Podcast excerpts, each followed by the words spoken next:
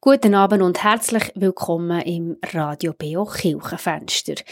Heute sind wir zu Besuch im Haus der Religionen zu Bern und Rebecca Grock ist dort reformierte Pfarrerin und nimmt uns mit auf einen Rundgang. Sie schenkt uns einen Einblick in Dialog zwischen den Religionen und auch in die Vielfalt der christlichen Kirche im Haus der Religionen. Rebecca Grock ist reformierte Pfarrerin zu Thun und eben auch im Haus der Religionen zu Bern. Ihr Auftrag ist es dort, den Dialog zu begleiten und zu fördern zwischen den Religionen, aber auch zwischen den christlichen Gemeinschaften in der Kirche dort. Sie nimmt uns mit. Wir treffen sie auf dem Europaplatz vor dem Gebäude, wo das Haus der Religionen drinnen ist. Ja, wir stehen ja jetzt hier gerade vor dem Haupteingang, wenn man so will, in der Mitte von diesem riesigen Gebäude. Und ich finde das Spannende an diesem ganz grossen Gebäude, dass das eigentliche Haus der Religionen ist wie eine Schachtel, wie eine Kiste, eine kleinere Kiste in einer ganz grossen Kiste. Weil die Frage war ja, wie kann man überhaupt so etwas finanzieren? Und das war die Idee von einer sogenannten Mantelnutzung. Darum hat man da ein riesiges Gebäude rundherum. Da sind Wohnungen drin, da hat es ein Hotel drin, da hat es Büro drin, da hat es Läden drin. Und auch unter dem Haus der Religionen hat es einen riesigen Supermarkt. Also das Haus der Religionen mit den einzelnen Religions... Äh, Tempel, Kirche, Moschee, Derga und buddhistisches Zentrum, die sind eingepackt, wenn man so von einem ganz weltlichen Bereich. Und ich finde das eigentlich ein sehr schönes Bild. Für Religion, Religion ist ein Teil der Gesellschaft und ja, ist ummantelt von ganz vielen anderen Sachen. Also vielleicht noch, bevor wir jetzt in die im mittleren Teil gehen, wo eben der Dialogbereich ist, hier sieht man sehr schön auf der linken Seite der hinduistische Tempel, wo oben drauf auch so Figuren uns schon ein bisschen entgegenwinken und sagen, oh, da ist ja etwas Spezielles. Und auf der rechten Seite, da sieht man auch über dem Eingang so ein kleines Kuppel, das auch uns sozusagen zuwinkt und sagt, hier ist der Moschee. Wir gehen jetzt mal rein und ich würde dir gerne mit dir hinten rauf in rechte Ecke gehen. Dort haben wir nämlich ganz spezielle Kirche. Dann gehen wir doch mal rein. Wenn man reinkommt, kommt man dann eben gerade ziemlich nach der Rezeption ziemlich schnell in den Dialogbereich, so wie du das schon gesagt hast. Was findet hier in diesem Dialogbereich statt? Also das eine, was du da siehst, ist, dass man hier ein Restaurant haben, wo man ganz, ganz fein essen kann. Eigentlich jeden Mittag, von Dienstag bis Samstag. Und das Besondere an diesem Restaurant ist eigentlich die Küche. Und zwar ist es einerseits ayurvedisch, und es ist auch koscher. Also, jüdische, der jüdische Rabbiner hat zusammen mit der hinduistischen Gemeinde, wo der Oberpriester auch verantwortlich ist für die Küche, haben sie zusammengesessen und haben geschaut, dass das Restaurant auch koscher ist. Und in dem Sinn ist es das einzige koschere Restaurant, das es in Bern gibt, das auch öffentlich zugänglich ist. Wenn wir hier im Gang gerade ausschauen, sehen wir schon eine goldige Statue. Ist das wahrscheinlich eine hinduistische oder eine buddhistische Statue? Ich kann es gar nicht genau sagen. Das ist eine buddhistische Statue. Gell, es gelustert schon, wenn wir zuerst schnell wir können, dort Wir können schnell schauen. Ja, also es ist wirklich so, wenn man reinkommt in den Dialogbereich, dann leuchtet der goldige Buddha ihm ja. entgegen. Und eben jetzt sind wir da eine Kurve gekommen und dann sieht man schon den zweiten der zweite goldige Buddha im, im Meditationszentrum innen. Und spannend hier bei den und das ist schon, dass sie ganz verschiedene Gruppierungen haben, die nachher auch zusammen diskutieren. Genau. Also so ein bisschen wie es in der Kirche ganz verschiedene mhm. Konfessionen und Arten gibt, zu beten und Gottesdienst feiern. Tut ihr hier auch. es ist immer, je näher dass man sich ist, desto schwieriger wird es, oder? Genau. Je näher man sich ist, desto schwieriger wird es, sagt Rebecca Grog also, so zwischen Stuhl und Bank. Dieser Aussage möchte ich noch ein nachgehen. Es geht nämlich im Haus der Religionen nicht nur um einen Dialog zwischen den unterschiedlichen Religionen, sondern eben auch um einen Dialog zwischen den verschiedenen Gemeinschaften innerhalb einer Religion. Für die Kirche also der ökumenische Austausch zwischen den Konfessionen. Rebecca Grock nimmt mich mit, wir laufen die Stegen auf in den ersten Stock, wo die Kirchenräume sind. Und dort frage ich nochmal ein bisschen nach. Je näher man sich ist, desto schwieriger wird's. Also ist der Dialog zwischen den Religionen einfacher als der Dialog zwischen den christlichen Konfessionen? Ich weiß nicht, wie es dir geht, aber in der eigenen Tradition haben wir ja so das Gefühl, also so ist doch das Christentum oder so tut man doch Weihnachten feiern. Und nachher kommt plötzlich jemand und sagt, ja nein, äh, Weihnachten feiert man so und so. Und ich denke, dort ähm, zu merken, dass man zum Beispiel das Christentum ganz auf verschiedene Arten kann leben kann. Und wenn jetzt hier, wie das hier im Haus ist, nachher noch all die Menschen dazukommen, die in einem anderen, in einem anderen Land, in einem anderen Kulturkreis, in eine christliche Kirche sind hineingeboren worden, die bringen nachher nochmal etwas anderes mit, wo ich finde, da wird nochmal ein Reichtum, sozusagen von der eigenen Tradition sichtbar was ich unglaublich, wirklich im wörtlichen Sinn unglaublich finde. Und eben, wenn wir jetzt in die Kirche hineingehen, wird für mich etwas von dem sichtbar. Jetzt kommen wir da rein, in die, in die Kirche quasi, im Haus der Religionen. Und auffallen tun einerseits die Lampen, aber andererseits die hingere Wand, wo man gerade daher sieht. Was sind das äthiopische Ikonen, oder wie sagt man denen? Genau. Die sogenannte Ikonostase oder Ikonenwand, wie das in allen orthodoxen Kirchen üblich ist. Also, dass man sozusagen die Hauptwand gegen dort, wo man das Gebet richtet, mit heiligen Figuren und Geschichten aus der Bibel bemalt. Es ist sehr farbenfroh. Es sind sehr leuchtige Farben. Vielleicht kann ich nur die Hörerinnen und Hörer einladen, kommt mal schauen, weil es, ich finde es noch schwierig zu beschreiben. Was interessant ist, ist, ähm, dass da oben in der Mitte sie, ist ein Bild, wo drei identische Figuren nebeneinander sind. Und so wird in der äthiopischen Kirche wird Trinität dargestellt. Also im Sinn, es ist ein Gott, aber drei Personen, die eben gleich sind. Also Gott Vater, Sohn und Heilig Geist. Wir sind uns dort andere Bilder gewandt. Also, wenn wir Fresken haben oder so, dann ist meistens Gott Vater als ein alter Mann dargestellt. Nachher der Sohn als, also Jesus, wo, wo erkennbar ist, eben als der Sohn und der Heilige Geist als Tube.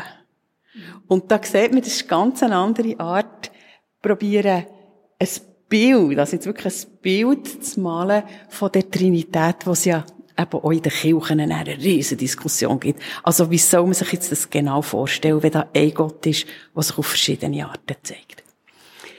Interessant finde ich eigentlich, da in der Mitte sieht man etwas Spannendes. Eigentlich ist das eine Tür und die wird nur aufgetan, wenn wirklich Gottesdienst gefeiert wird und nachher der Priester dahinter geht, wo sozusagen das Allerheiligste ist. Und auf der Tür sieht man zwei spannende Bilder, dargestellt oder Geschichten aus der Bibel dargestellt. Das eine ist die Königin von Saba, wo der König Salomo geht besuchen, für zu schauen, ist der wirklich so weise, wie die ganze Welt dann hat gesagt. Und sie ist lang geblieben und sie haben sich sehr gut verstanden, haben nachher einen Sohn bekommen.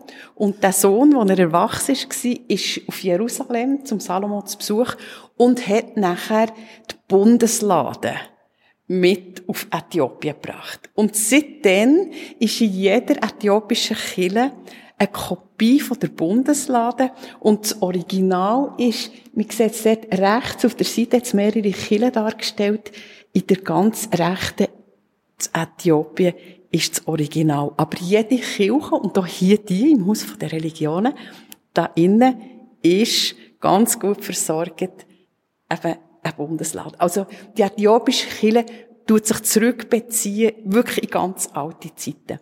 Jetzt zählen sich ja vor allem zwei christliche Gemeinschaften, die Kirche, die, die kirchlichen Räumlichkeiten hier im Haus der Religionen, neben der äthiopisch-orthodoxen, hat es vor allem die Herrenhuter, die die Räumlichkeiten auch noch brauchen. Genau. Die Herrenhuter im Gegenüber zu, jetzt zu der äthiopischen orthodoxen Kirche, eben, wo Bilder ganz eine grosse Rolle spielen, ist ganz klar, in einer Herrenhuterkirche hat es keine Bilder. Das ist ganz leer. Sozusagen für uns leer zu machen und offen zu machen für alles von außen. Und der Architekt hat sich wegen dem ganz viel müssen überlegen, wie macht man eine Kirche für jetzt zwei Gemeinschaften, die so unterschiedliche Vorstellungen haben vom Kirchenraum. Und wenn die Herrenhuter ihren Gottesdienst feiern, dann tun sie hier Stühle aufstellen und schauen nachher hier zum Fenster raus, wo man in die Welt raus sieht.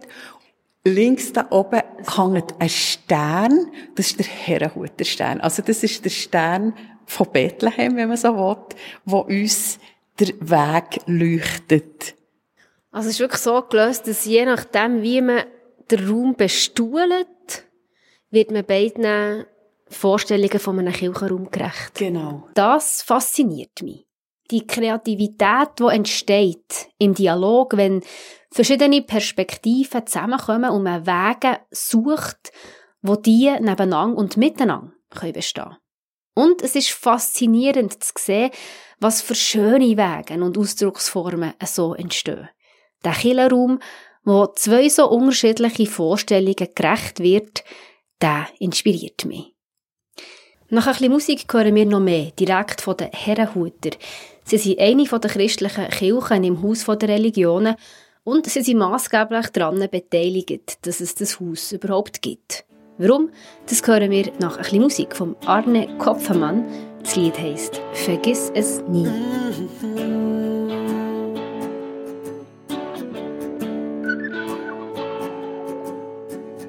Großer Gott, du hast die Welt geformt, jedes Detail erdacht, so vollkommen unbegreiflich schön.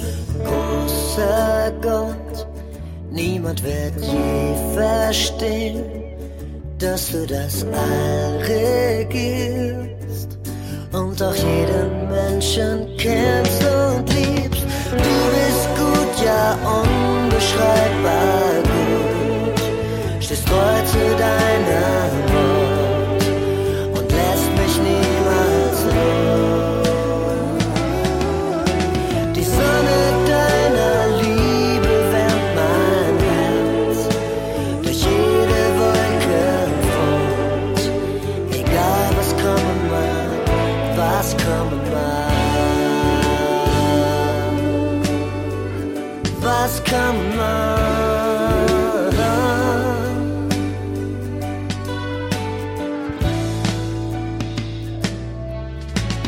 Großer Gott, du hast meine Schuld verziehen, die mir die Freiheit nahm, so zu leben, wie es dir gefällt. Großer Gott, vor dir kann ich ehrlich sein, muss nichts mehr beschönigen, denn du selbst löscht mein Versagen aus. Du bist gut, ja unbeschreibbar gut, stehst treu zu deiner Wort und lässt mich niemals los.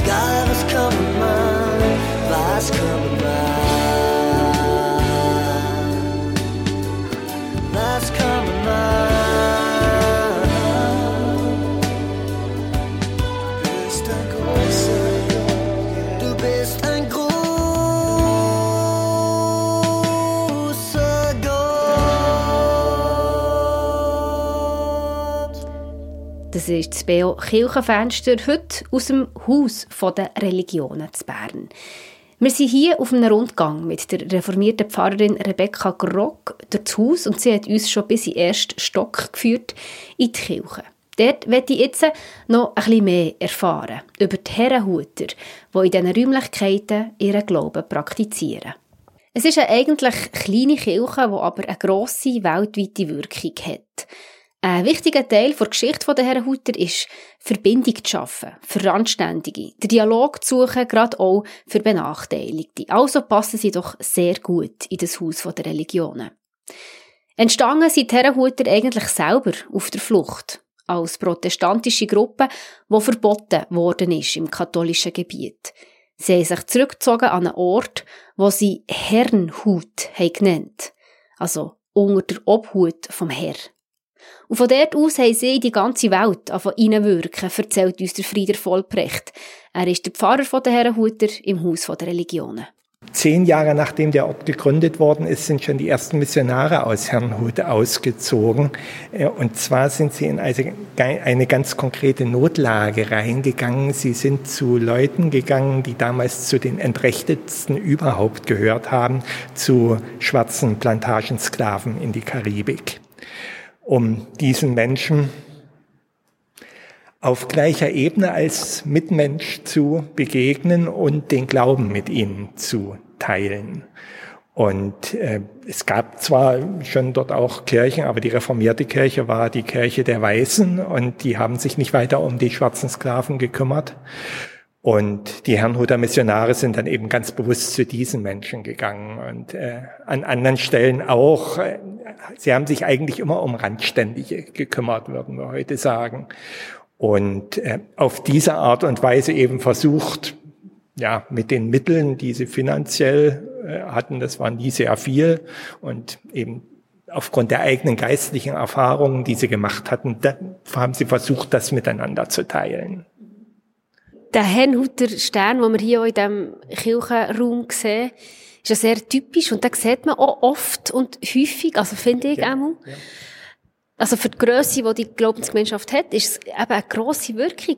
Für was, für welches geistliche Erbe würdet ihr sagen, steht Herrnhuter?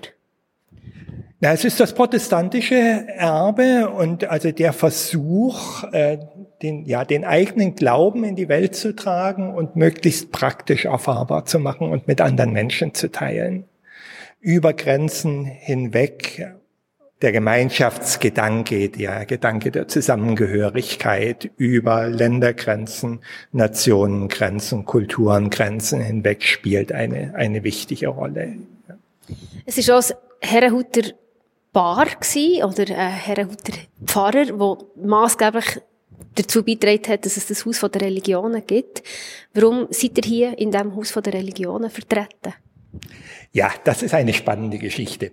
Ich hatte ja schon gesagt, dass äh, die Gruppe der Herrnhuter in Bern eine ganz, ganz kleine Gruppe sind, 25 Leute etwa. Und um die Jahrtausendwende war die Frage, wie soll es eigentlich weitergehen in Bern? Und es war klar, für so eine kleine Gruppe von Leuten kann man nicht einen Pfarrer anstellen. Und war die Frage, soll das aufgelöst werden oder irgendwo anders angegliedert? Aber wir hatten damals ein bisschen Geld zur Verfügung, weil eine ältere Dame eine Erbschaft gemacht hatte, die zweckbestimmt war für neue Herrnhuter Aufgaben in der Schweiz. Und da hat sich eben ein Pfarrer-Ehepaar bereit gefunden, nach Bern zu gehen mit einer sehr vagen Stellenbeschreibung, also eigentlich mit dem Auftrag, geht da mal hin und schaut, ob es da noch irgendeine Aufgabe für uns gibt. Und das ist dann ganz schnell in Kontakt gekommen mit anderen Initiativen, die es schon gab in Bern. Es gab einen Tisch der Religionen, runden Tisch der Religionen. Es gab schon stadtplanerische Ideen hier in diesem Teil zwischen der eigentlichen Stadt Bern und Bümplitz etwas zu gestalten. Und diese verschiedenen Ströme sind dann zusammengeflossen und haben letztendlich dazu geführt, dass dann eben die Idee eines Hauses der Religionen geboren worden ist und gestaltet worden ist. Es wird immer etwas vollmundig gesagt, wenn es die Herrnhuter nicht gegeben hätte, würde es das Haus der Religionen nicht geben. Ich wäre da etwas bescheidener und würde sagen, äh, wir haben einen Beitrag dazu geleistet, dass es letztendlich dazu gekommen ist, aber der ist mit anderen Strömen zusammengeflossen. So der Frieder Vollbrecht über die Rolle der Herrenhuter in der Gründung vom Haus der Religionen zu Bern. Das Miteinander bringt Konflikte. Mit was für Konflikten und Diskussionen sie heute im Alltag konfrontiert sind, das erzählt der Frieder Vollbrecht mit einem konkreten Beispiel zwischen den verschiedenen kirchlichen Gruppierungen, die sich der Kirchenraum teilen. Zum Beispiel war äh, vor ein paar Jahren eine große Diskussion, äh, ja, welche Bedeutung hat eigentlich der Kirchenraum und äh, wie hat man sich hier zu verhalten? Für die äthiopisch-orthodoxe Tradition ist es ein heiliger Bereich. Sie ziehen die Schuhe aus, wenn sie den Raum betreten. Für protestantische Christinnen und Christen ist es ein ganz normaler Versammlungsort, der nicht irgendwie heilige Qualität hat oder so, sondern eben ja, ein Ort, wo man zusammenkommt und Gottesdienst feiert. Jetzt war aber die Frage, wenn wir den Raum vermieten, manchmal hat eine Tauffeier hier stattgefunden oder eine Hochzeit oder so. Was darf dann hier passieren? Darf hier gefeiert werden? Darf hier getanzt werden? Welche Art und von Musik darf hier gemacht werden? Und da haben die orthodoxen Christinnen und Christen sehr genaue Vorstellungen, was in ihrem heiligen Kirchenraum möglich ist und was nicht. Äh, eine katholische Gemeinde hat auch mal eine Jazzfesper hier äh, gehalten und äh, die Musik, die da gespielt worden ist mit Saxophon und so weiter und so fort und Drums, das war also nicht das, was den Vorstellungen von den orthodoxen Christinnen und Christen entspricht. Sie haben zwar auch äh, Trommeln, aber die haben eine ganz bestimmte Funktion bei ihnen im Gottesdienst. Ansonsten sagen sie, das einzige heilige Instrument, das im Gottesdienst gebraucht werden darf, ist die menschliche Stimme. Und so mussten wir dann eben aushandeln, ja, was ist eigentlich möglich in dem Raum, was darf passieren und was nicht. Wir verlangen zum Beispiel nicht von allen Besucherinnen und Besuchern, dass sie die Schuhe ausziehen, wenn sie den Raum betreten, wie es etwa bei der Moschee oder im Hindu-Tempel der Fall ist, weil das eben nur eine bestimmte christliche Tradition so, ja, in ihrer Tradition hat. Äh, wenn natürlich ein orthodoxer Gottesdienst stattfindet und man daran teilnimmt, dann macht man das einfach aus Respekt dieser Tradition gegenüber. Aber die Frage, darf im Raum getanzt, darf im Raum Essen, gegessen und getrunken werden, haben wir dann so beantwortet, dass wir gesagt haben, das sollte hier aus Rücksicht nicht passieren, sondern dann eben in einem anderen Teil des Hauses. Findet ihr immer eine Lösung? Und was braucht es, für eine Lösung zu finden im Miteinander? Bis jetzt haben wir immer eine Lösung gefunden. Also es war eigentlich nie irgendwie eine Stelle, wo wir mit verschiedenen Meinungen auseinandergegangen sind. Manchmal braucht es etwas Zeit und manche Sachen müssen drei und vier, vielleicht auch ein fünftes Mal durchdiskutiert werden, aber bisher haben wir immer eine Lösung gefunden. Was sind eure Wünsche, eure Visionen? Jetzt seit zehn Jahren Haus der Religionen. Kann man zurückschauen, wenn ihr schaut, was sind eure Wünsche, Visionen?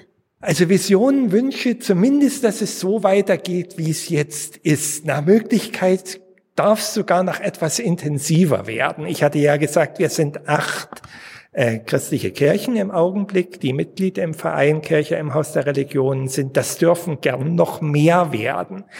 Wir haben zum Beispiel immer jetzt mal die Idee gehabt, dass es dem Haus oder dem Kirchenraum speziell gut tun würde, wenn eine weitere Gemeinde, nach Möglichkeit auch eine Migrationsgemeinde, hier ihre Heimat finden würde, um hier auch regelmäßig ihre Gottesdienste zu halten.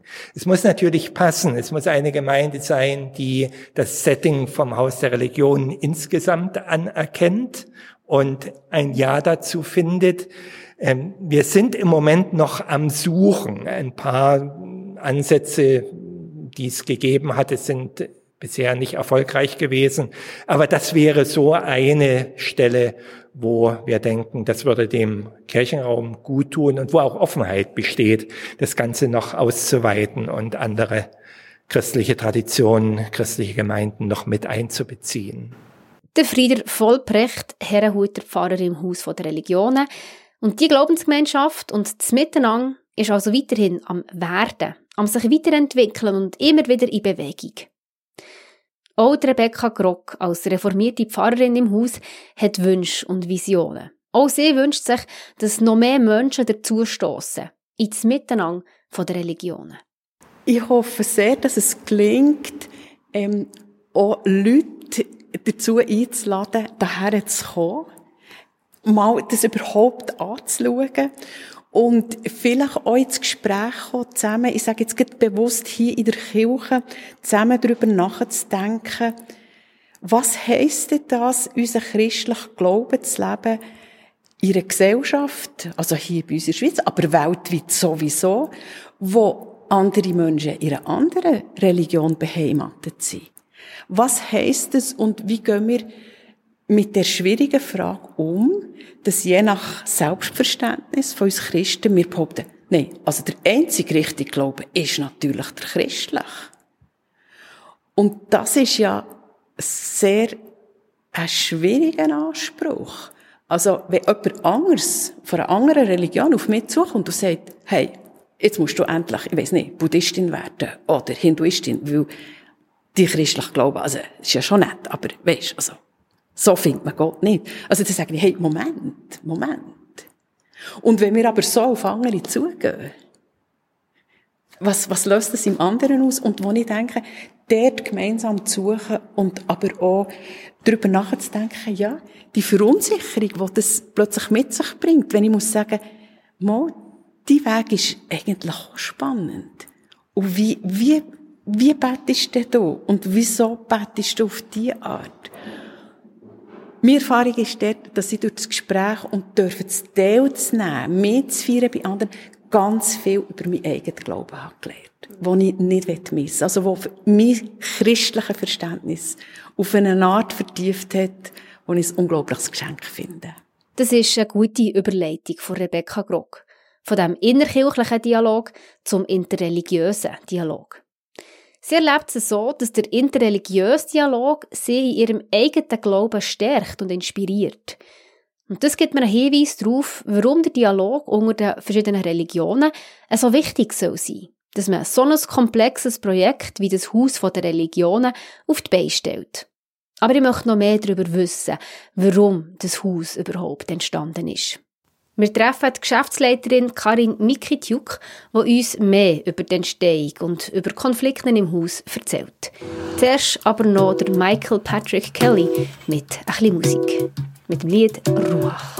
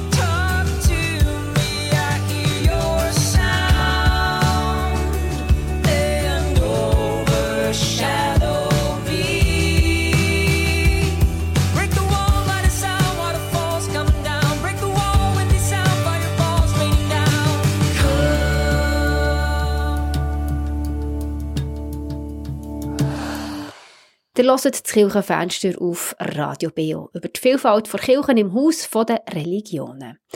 Wir haben vorher gehört von den Herrenhuter, wo eine der christlichen Kirchen ist im Haus der Religionen. Jetzt wollen wir aber noch ein bisschen mehr darüber wissen, wie das Haus überhaupt entstanden ist. Warum dass der Dialog so wichtig soll sein für das treffen wir uns mit der Geschäftsleiterin Karin Mikitjuk. Sie ist Religionssoziologin und sieht sich selber als Begleiterin vom Dialog, wo hier unter den Religionen stattfindet. Sie erzählt mir von den Anfängen von dem Haus und sieht vor allem zwei Gründe, was zu dem Haus geführt haben. Eine ist die Stadtentwicklung, wo das Gebiet zwischen Innenstadt und Bümplitz aufwerten eine Studie im Auftrag von der Stadt Bern hat nämlich gezeigt, dass würdiger Raum fehlt für privatrechtliche religiöse Gruppierungen. Also Bümplitz und Bethlehem sind beides Stadtteile mit vielen Menschen mit Migrationshintergrund und sie bringen aus ihrem Ursprungsland verschiedene Kulturen und auch Religionen mit. Aber sie finden keine würdigen Gebäude oder Räumlichkeiten, um die praktizieren, wie Karin Mikitjuk erzählt. Das eine ist der Raum, wo in der Studie nicht würdiger Raum, zu wenig würdiger Raum, mhm. meist haben sich in Tiefgaragen, Privatwohnungen, Hinterhöfe, Keller getroffen, notdürftig umgebaut, nicht so zufriedenstellend, auch für mhm. ihre Bedürfnisse. Das ist so der eine Grund. Mhm. Und das andere ist, zusammen in Dialog kommen, sich kennenlernen wir haben alle Bilder übereinander im Kopf. Von dem ist auch niemand geschützt und man muss sich auch nicht schämen dafür. Wenn die einmal nicht so, äh, eben nicht zutreffen, das ist auch eine Feststellung gewesen, dass halt sehr viel Vor Vorurteile und eben stereotype Bilder in den Köpfen sind, wo man äh, vor allem durch Begegnung und Kennenlernen und Austausch miteinander im Dialog sein, eben auch vielleicht ähm, mal das eine oder andere kann wegrücken, aber auch lehren und überhaupt ein bisschen Horizont, Welt erweitern. Das Haus ist dann äh, eröffnet worden im 2014, Dezember 14. Zehn Jahre Erfahrung also im Dialog zwischen den Religionen. Und was der Dialog besonders gefördert hat, das sei die Bauphase gewesen, was darum gegangen ist, was die Religionsgemeinschaften brauchen. Wie hoch und breit eine Moschee muss sein oder der hinduistische Tempel. Und über die Diskussionen, wo immer auch inhaltliche Diskussionen natürlich sind, hat man extrem viel übereinander gelernt. Und das ist ein Kit, wo, wo das sehr dreit hat, die gemeinsamen Erfahrungen und Aushandlungen während dem Bauprozess. Und seither, jetzt, seit das Haus offen ist, ähm, wir haben sehr viele verschiedene Angebote für ganz viele verschiedene Zielgruppen. Ähm, und es ist nicht überall das Ziel, jetzt wirklich interreligiösen Dialog ähm, zu führen, aber ein paar Formate haben das ähm, sehr wohl sehr stark zum Ziel. Mhm. Und dort findet das auch statt. Ähm, und er findet vor allem und das ist etwas eben, was man nicht im Programm kann ablesen oder so, eigentlich zwischen den Leuten in den Begegnungen von irgendwelchen Sachen, die da im Haus gerade müssen, äh, geregelt werden, statt. Also für mich ist interreligiöser Dialog wirklich ein bisschen mehr, als man ihn theologisch führt. Es geht auch um soziale, psychosoziale Sachen, sozioökonomische Themen. Es spielt alles mit in eine Rolle. Auch eben, wer redet aus welcher Position und auch warum, wie, auch mit welchem Ziel. Und in diesen, in Kreisen und Gesprächen eben kommt wie soll ich sagen, es ist insgesamt Sensibilisierung oder ähm, eine Differenzierung, die stärker wird. Es ist also mehr als eine theologische Diskussion. Es geht vor allem auch darum, Lösungen zu finden im Miteinander und gerade auch in Konflikten. Darum ist es wichtig, Angst zu verlieren vor Konflikten, sagt Karin Mikitjuk weiter. Ich halte Konflikte für etwas extrem Wichtiges und Wichtiges. In dem Moment, wo es zu einem Konflikt kommt, zeigt das nämlich auch, es ist einem ernst. Es ist mir nicht egal. Sonst müsste ich ja gar nicht in Konflikt gehen, sondern es ist, es ist äh, intrinsisches Interesse irgendwie da.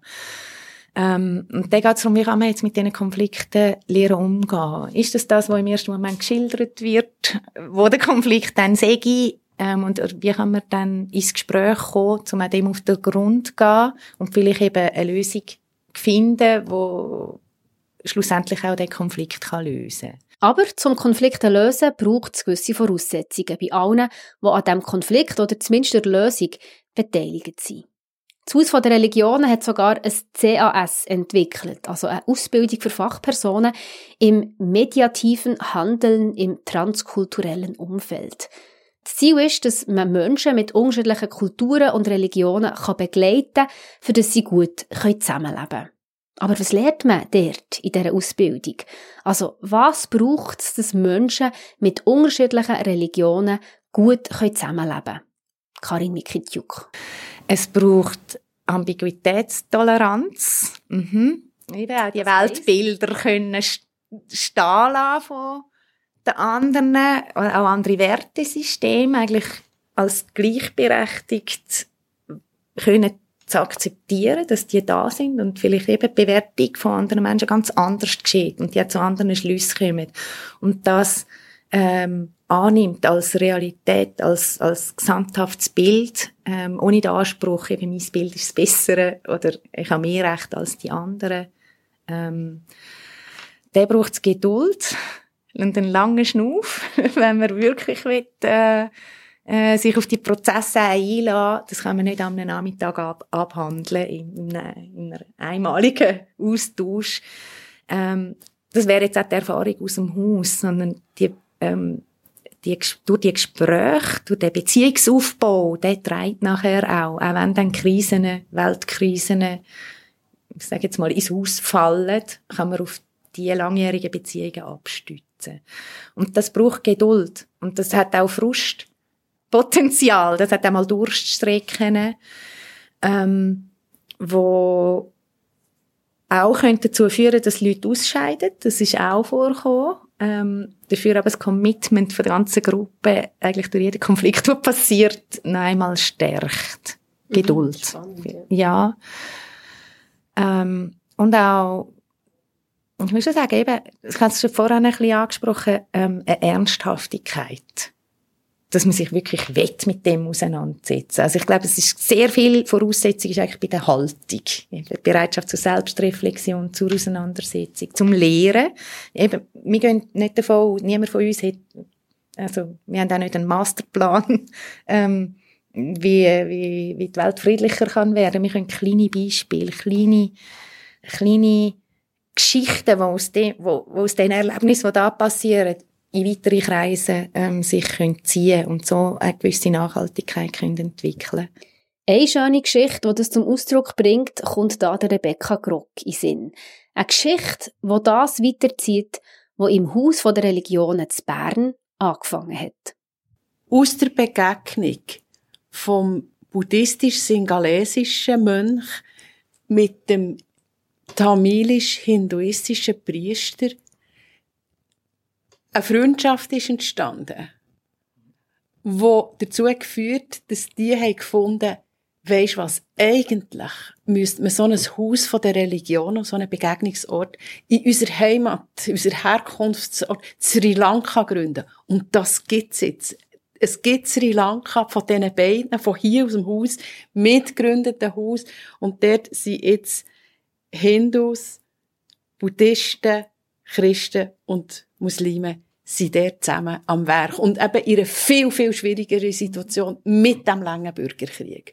Und wo ich denke, wie so etwas gelingt, also, das ist unglaublich schöne Frucht von diesem Haus hier, bald gesagt weltweit. Und Karin Mikitjuk ergänzt, die sind nicht von einem über Nacht Freunde geworden. Die mhm. haben sich ähm, jahrelang an diesen Bausitzungen, eben, das sind grosse Gruppen gewesen, einfach zugelassen, was der andere gesagt hat, aber die haben nicht eine direkte Interaktion gehabt. Aber sie sind eigentlich mehrere Jahre zusammen am gleichen Verhandlungstisch gesessen.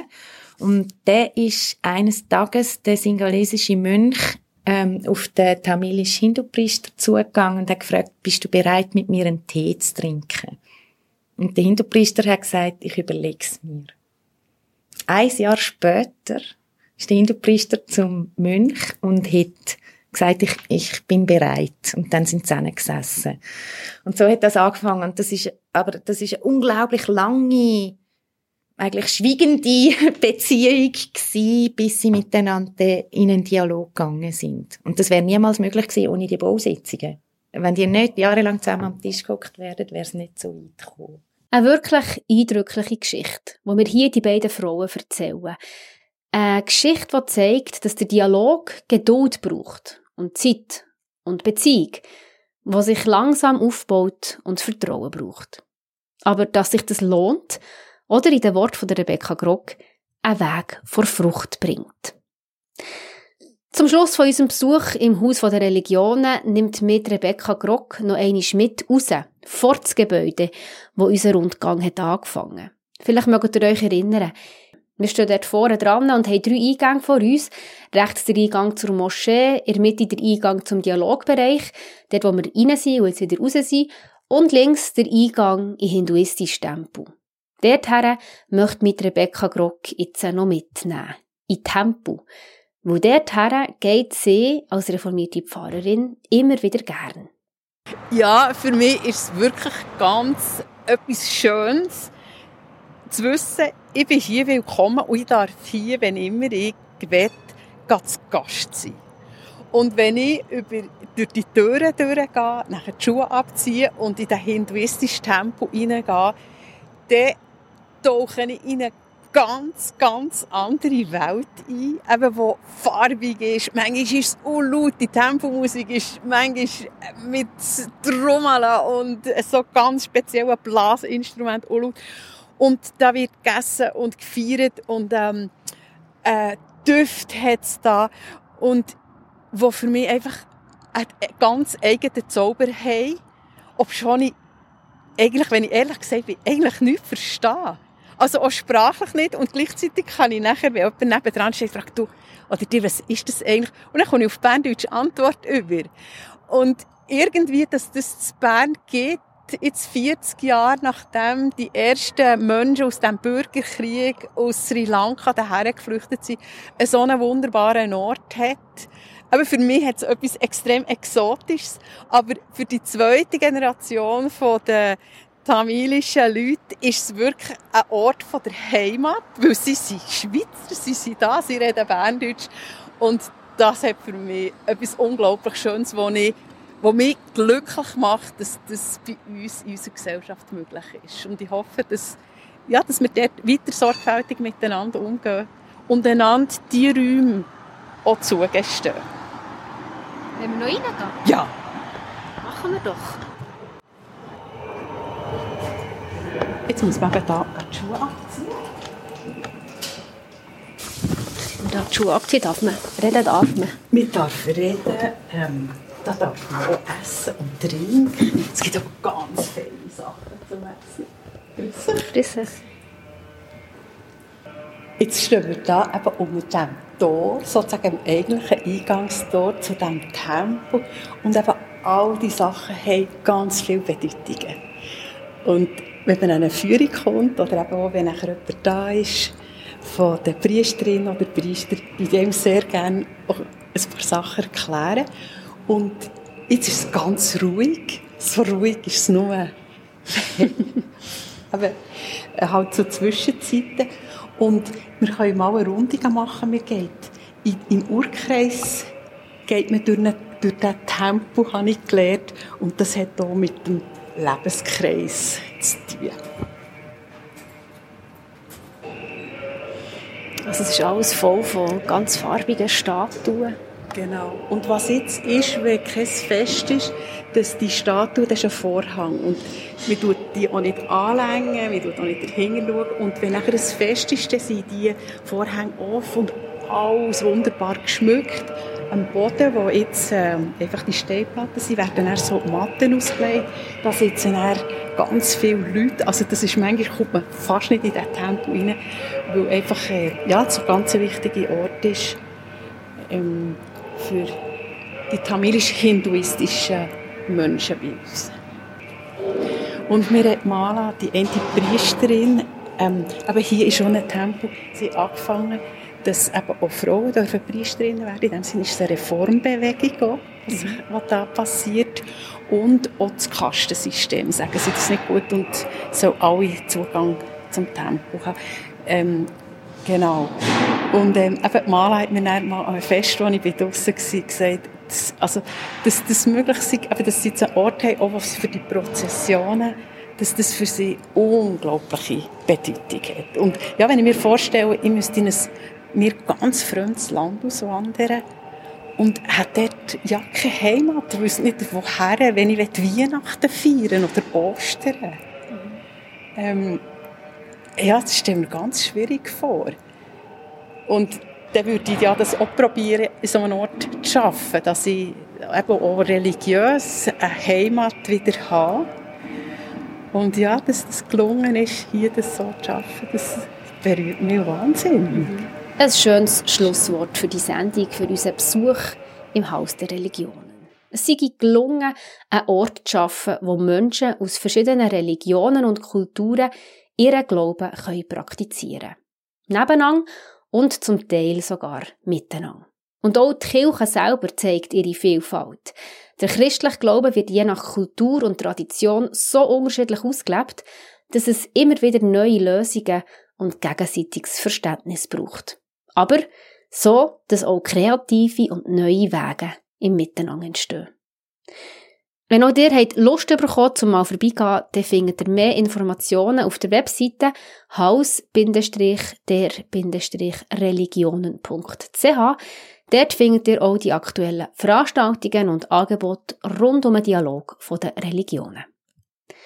Das war das Kirchenfenster hier auf Radio Beo. Danke vielmals fürs Zuhören. Und falls ihr erst gerade eingeschaltet habt, könnt ihr die ganze Sendung nachhören als Podcast oder auf unserer Webseite kibeo.ch. Die Kirchensendungen auf Radio Beo, die gehen weiter. Als nächstes gehört ihr den Gottesdienst am Sonntag, 21. Januar, dann aus der reformierten Kirche Spiez. Und nächsten Dienstag gibt es am 8. wieder das Kirchenstübli mit aktuellen Nachrichten und Beiträgen aus der Kirche in der Region. Und am 9. hört ihr das Kirchenfenster. Dann zum Thema Shalom. Jesus, Garant des Friedens. Ein Gespräch mit dem Pfarrer Martin Westcott. Jetzt wünsche ich euch ganz einen schönen Abend. Mein Name ist Sarah Maria Graber. Adieu miteinander.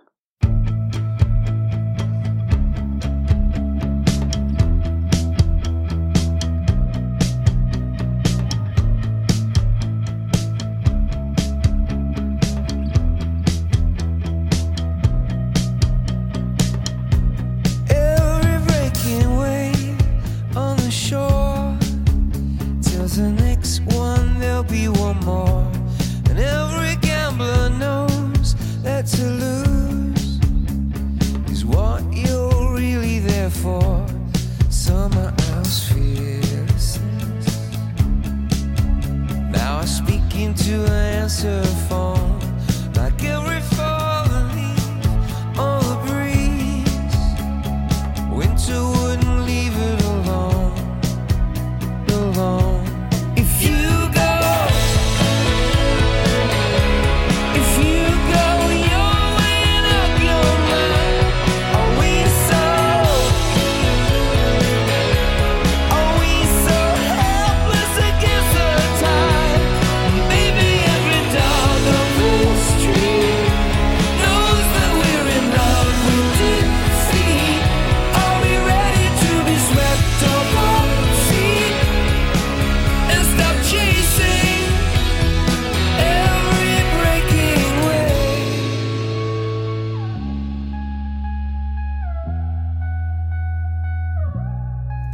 Every sailor knows that the sea is a friend made enemy, and every shipwrecked soul.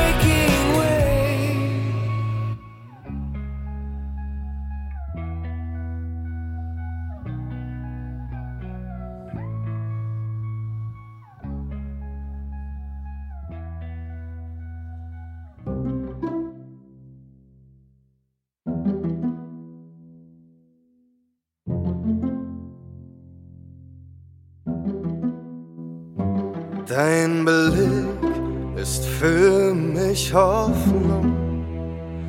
Deine Worte, mein Verstand. Stärken nehme ich aus deinen Gesten, nie entziehst du mir deine Hand. Und wenn ich nach Träumen greife, dann wiegst du mich noch hinein.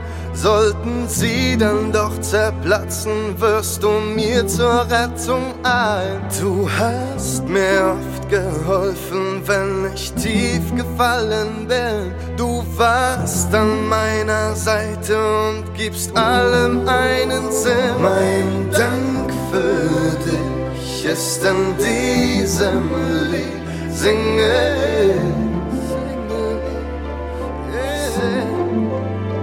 Mein Dank für dich ist in meinem Lied. Singe weil ich dich liebe. Ohne dich, das wissen wir beide, hätte ich oft aufgegeben. Ich wäre meiner Liebe nicht mehr gefolgt und sie ist auch mein ganzes Leben. Ich kann dir gar nicht genug danken, dass dein Herz hinter mir steht. Egal was andere sagen, jetzt hat sich der Wind gedreht. Und rufst du mich, das glaube mir, bin ich da für dich. So wie für mich da warst aus der Dunkelheit ins Licht. Mein Dank für dich ist in diesem Lied singe ich. Mein Dank für dich ist in meinem Lied, singe ich, weil ich dich liebe. Mein Dank für dich ist in diesem Lied, singe ich. Mein Dank für dich ist in meinem Lied. Singe ich, weil ich dich liebe.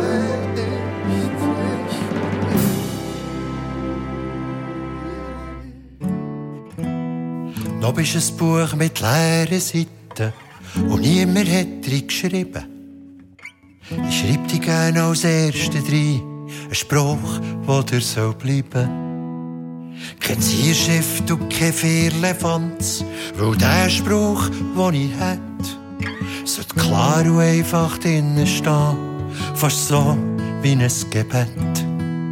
Fast so wie ein Gebet. Mir Augen, schauen können, ich will mehr als nur sehen. Gib mir Ohren, hören können, wenn man lässt, dann hört man mehr. Gib mir Flügel, die mich tragen, so weit der Traum einträgt. Und eine Stimme für all die Wunder, ab und zu mal Danke sagt. Gib mir Füße, die können laufen und die Geduld mal bleiben stehen. Gib mir Hände, die können begreifen, wie der Kopf nicht mehr nachher macht. Gib mir Flügel, die mich tragen, so weit der Traum einträgt und eine Stimme für all die Wunder ab und zu mal Danke sagt, ab und zu mal Danke sagt. Am Anfang kannst du noch nichts dafür, was in deinem Büchlein steht. Erst nach dies nach übernimmst du die Steuer und sagst, was durchgeht. Und segelst mal ganz hart am Wind, und es verschlägt dir fast den Schnuff. Der blättert zurück und schlägt wieder mal die erste Seite auf. Die erste Seite auf. Gib mir Augen, die können. Ich will mehr als nur sehen. Gib mir Ohren, die können hören wenn man los, dann hört man mehr. Gib mir Flügel, die mich tragen, so weit der Traum einträgt. Und eine Stimme für all die Wunder, ab und zu mal Danke sagt. Gib mir Füße, die können laufen und die Geduld mal bleiben stehen. Gib mir Hände, die können begreifen, wenn der Kopf nicht mehr nach dem Mann. Gib mir Flügel, die mich tragen, so weit der Traum einträgt. Und eine Stimme für all die Wunder, ab und zu mal Danke sagt. Ab und zu mal Danke sagt.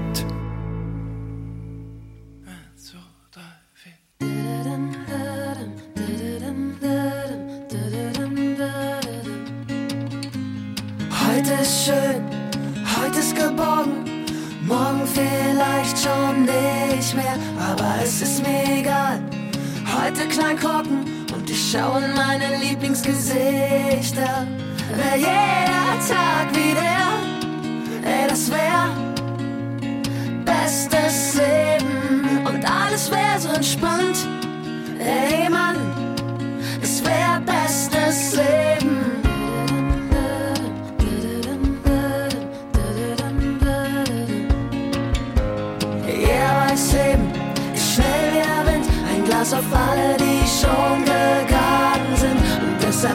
euch sagen, ich liebe euch alle.